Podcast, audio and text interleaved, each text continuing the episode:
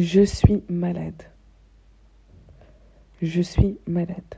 Et oui, les amis, j'ai une maladie chronique.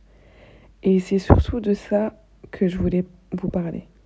C'est par rapport à ça que je voulais aider, car je pense que ma maladie, certes, moi j'ai été diagnostiquée, mais je pense qu'il y a plein de gens qui peut-être ont cette même maladie ou des symptômes ou des similitudes avec ce que moi je vis. Parfois on peut ne pas en avoir conscience, ne pas se comprendre soi-même, alors qu'en fait ce n'est pas normal ou au contraire normal. Mais je ferai un podcast sur ma maladie plus en détail. C'est une maladie mentale liée aux émotions, donc des émotions exagérées.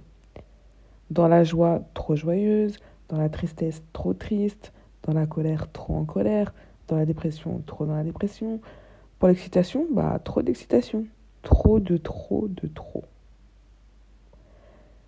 Il y a longtemps en fait que j'étais malade et je me rendais pas compte, je l'ai su assez tard en fait. Je l'ai su à travers un choc émotionnel. Voilà comme quoi, quand on dit que l'amour peut rendre fou, ce n'est pas un mythe. Tout ça, j'en parlerai, mais là, c'était un petit avant-goût, un petit teasing. Mais on est ensemble, vous inquiétez pas, je parlerai de tout en détail. Que ce soit du choc émotionnel, de comment la maladie s'est déclarée, comment je l'ai vécu, comment je l'ai perçu et le perçois aujourd'hui, qu'est-ce que ça a changé chez moi de savoir que j'étais malade contrairement à quand je ne le savais pas.